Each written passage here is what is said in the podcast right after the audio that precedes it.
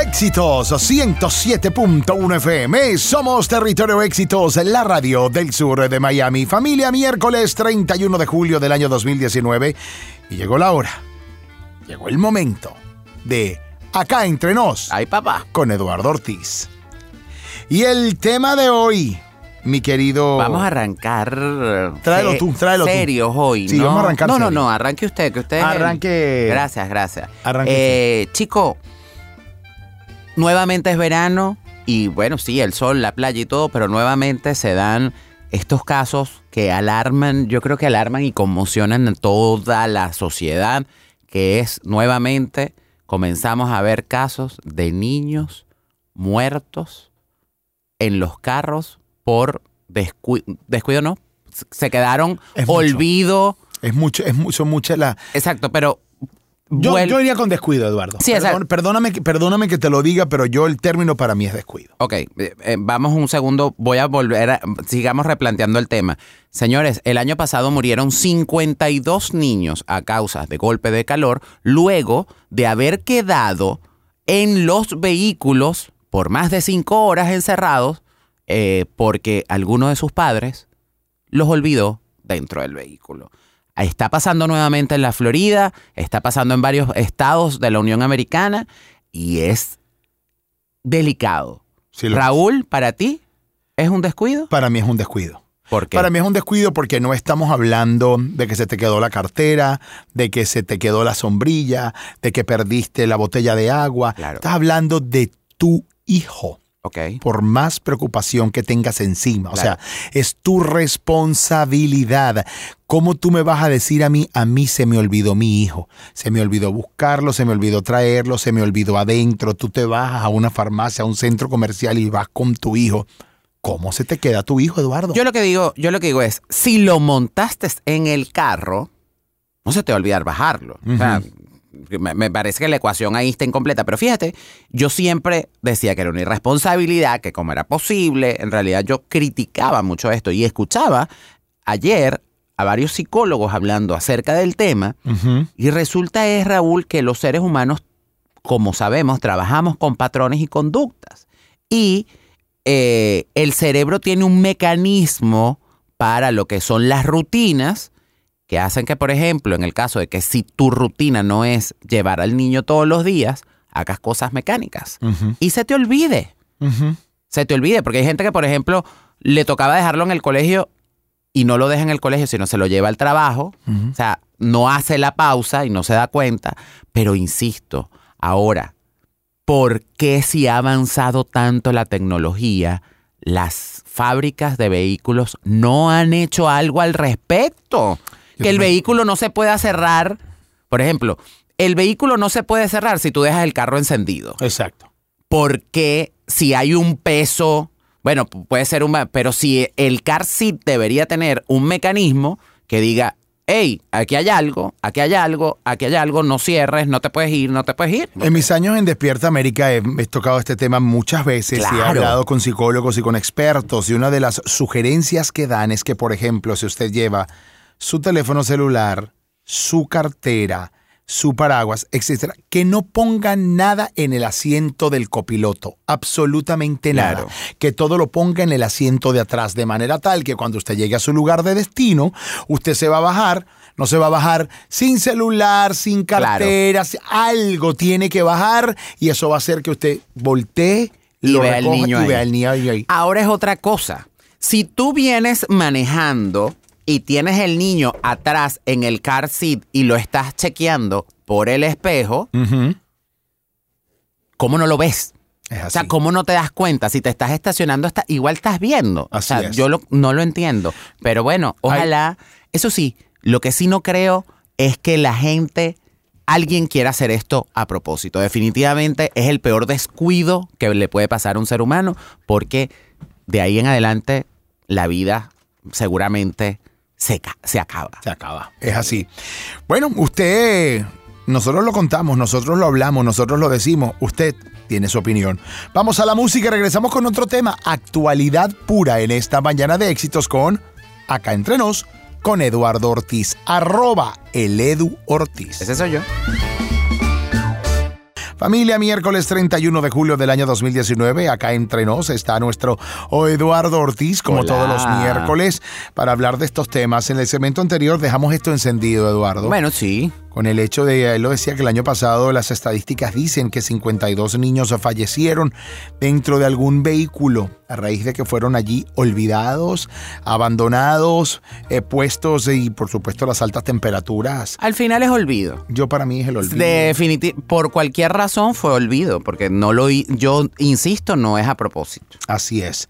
Vamos con Otro tema. otro tema y tiene que ver con niños y es muy delicado, Eduardo. A ver. También es muy delicado. Noticias del día de ayer reportan de aparentes evidencias de pornografía infantil en una guardería Dios de mi vida. por parte del hijo de la dueña de la guardería.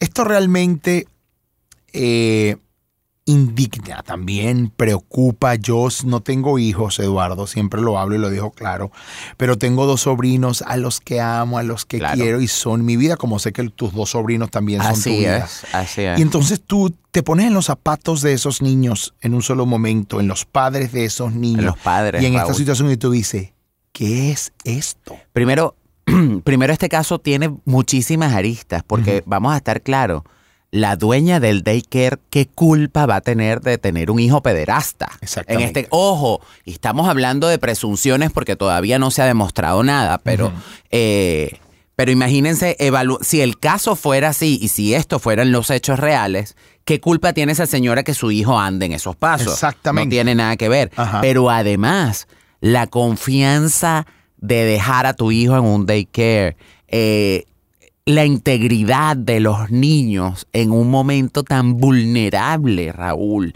eh, es delicado y, y a mí yo te digo sinceramente, yo no entiendo cómo a alguien le pueda generar morbo un niño con lo tierno, con el amor, con lo ingenuo, con la inocencia. Perdón que te interrumpa, es que allí no hay conciencia ninguna en la inocencia de un niño, porque yo te digo, mira, tú como adulto, haz lo que te dé la gana. Claro, Si es algo vale. consensuado, dos adultos en un cuarto, tres adultos, cuatro adultos, Los que quieras. les dé la gana. Sí. Es su vida. Ahí hay una madurez, hay una Claro. mayoría de edad, ahí hay una posibilidad de tomar decisiones, ahí hay una claridad en la mente. Y sin embargo, bueno, pero con un menor de edad, con niños, hello. Pero Raúl, es que eh, vamos más allá. La naturaleza es demasiado sabia. Sí. ¿Por qué los seres humanos nos desarrollamos a cierta edad? Porque a esa edad es que estamos capa el cuerpo está capacitado para poder tener intimidad. Entonces, ¿por qué forzar a un niño? Porque además todo lo que un niño haga en materia sexual es por engaño, señores. Porque lo estás manipulando, porque ellos no saben lo que están haciendo. Y eso es ruin, es vil, es sucio, es lamentable. Porque muchos, muchísima gente, y cada día es más común las estadísticas de este grave problema de pederastia. Y de verdad, es muy duro. Es muy duro. Y por ejemplo, en el caso de los familiares de los pederasta, también pues, se habla mucho a la hora de defenderlos como una enfermedad, algo patológico, psicológico, en realidad es la, la expresión correcta. Y es muy duro, es muy duro. Así que vuelvo a decirlo, esta es una conversación acá entre nos. Eduardo y yo la comentamos y usted ahí donde quiera que esté, opina. Éxitos 107.1 FM, somos Territorio Éxitos en la radio del sur de Miami. Familia, ya en la última parte del programa, pero nos queremos ir. Eh, con un poco, bueno, menos mal. Perdón, Eh, no, no, nada. está bien. Muy bien. Eh, chico, Ajá. es ve- ve- hablamos de verano. Ajá. Ha sido un tema veraniego este, Sí. este, este programa de hoy. Pero el verano trae consigo mucho calor. Sí, claro. Muchísimo calor. Bueno, Willy Chirino tiene una canción que dice, llegó el calor del verano. Eh, ño, está ronco Willy Chirino hoy. canta Willy, viejo. Sí, este, chico, pero además trae consigo una clase de olores Eduardo, y humores Eduardo, corporales. de verdad, como dice mi ni- sobrino, really, tío. Pero Raúl, vamos a estar claro que es así. Dígame esa pobre gente co- compañeros latinoamericanos y muchísimos de nuestros colegas venezolanos y amigos venezolanos que están emigrando en Europa y que no soportan montarse en un tren a causa de los malos olores de la gente. Señores, bañense por caridad de Cristo. Échense de su- el desodorante. Es su amigo. Reconcíliate con él. Mira, Eduardo, es que es verdad lo que dices. O sea, es una cosa que tiene que ver con la temperatura. Sí. Pero además con el funcionamiento, la fisiología. Claro, el yo cuerpo. entiendo que el europeo viene de ese tipo de que si baños un ba- eh, baño un solo baño por piso, que el agua es muy cara, que la ropa la lava la cuelgas en la porque esa es otra cosa, la ausencia de la lavadora y la seca, bueno de la secadora sobre todo en Europa, porque entonces la, la ropa huele, se seca al aire y entonces termina quedando a veces medio pichona, eh, de pichona no de joven sino de piche, Ajá. gracias y entonces bueno aquella mezcla entre ropa y sudado y cigarro y... Ay, no, Raúl, qué feo. Eche ese perfume, señores, splash, cosita No, crema. no le digas eso. Báñese. Porque es peor, porque hay gente que se pone perfume, Eduardo, en vez de bañarse. Y entonces llevan ese olorcito acumulado ahí. Qué cosa tan linda. Qué feo. Qué linda, tan bella. Qué feo. ¿Cómo le entras tú a una gente que huele mal? No, eso es horrible, Eduardo. Yo no puedo con eso. Mira, Eduardo, y yo te No. digo, yo soy un tipo, bueno, no tienes que ir a Europa. Estamos hablando también en Miami, que Aquí la temperatura también, pues claro, claro. llegan a veces a los tres dígitos o se sienten en tres dígitos. Sí. Y que la gente anda por ahí por la vida suelta y sin vacunar y sí, sí. y- ay, ponerse- para tener intimidad. Pero, mira, Raúl, no, no me ha tocado, pero ahí, ahí, señores, consejo. Cuando usted le medio pegue un- una cosa, un tufi, una cosa así, en medio de, de aquello, cuando está, usted diga, póngase erótico y digo, ¿por qué no nos echamos un bañito ¿Por qué no juntos? bañamos? Mi amor. Y Y, la me- y usted... Y entonces cuando llegue y diga, tranquila, yo me encargo del jabón. Y enjabone las partes que usted, donde usted sienta que hay un poco de mal olor. Y ya. Bueno, creo que con esto concluimos en esta mañana de éxitos. Ha sido Yo y muy mis consejos. interesante tus consejos, los consejos del tío Eduardo. Qué lindo. Bueno, vamos a hacer una sección que se llame así. Edu, gracias por venir todos los miércoles. Mi Raúl, siempre es un gustazo poder compartir energía contigo y micrófonos. Arroba el Edu Ortiz, por ahí los espero. Eh, les mando un abrazo grande. Eh, a toda la gente que me. Oye, los tus seguidores de éxito son una maravilla. Ya andan por ahí mandando mensajes y todos. Los quiero mucho. Gracias por el apoyo. Arroba el Edu Ortiz. Te quiero mucho, Edu. Gracias también, por venir. Y a usted que está allí del otro lado del receptor, quédese con nosotros ya mañana.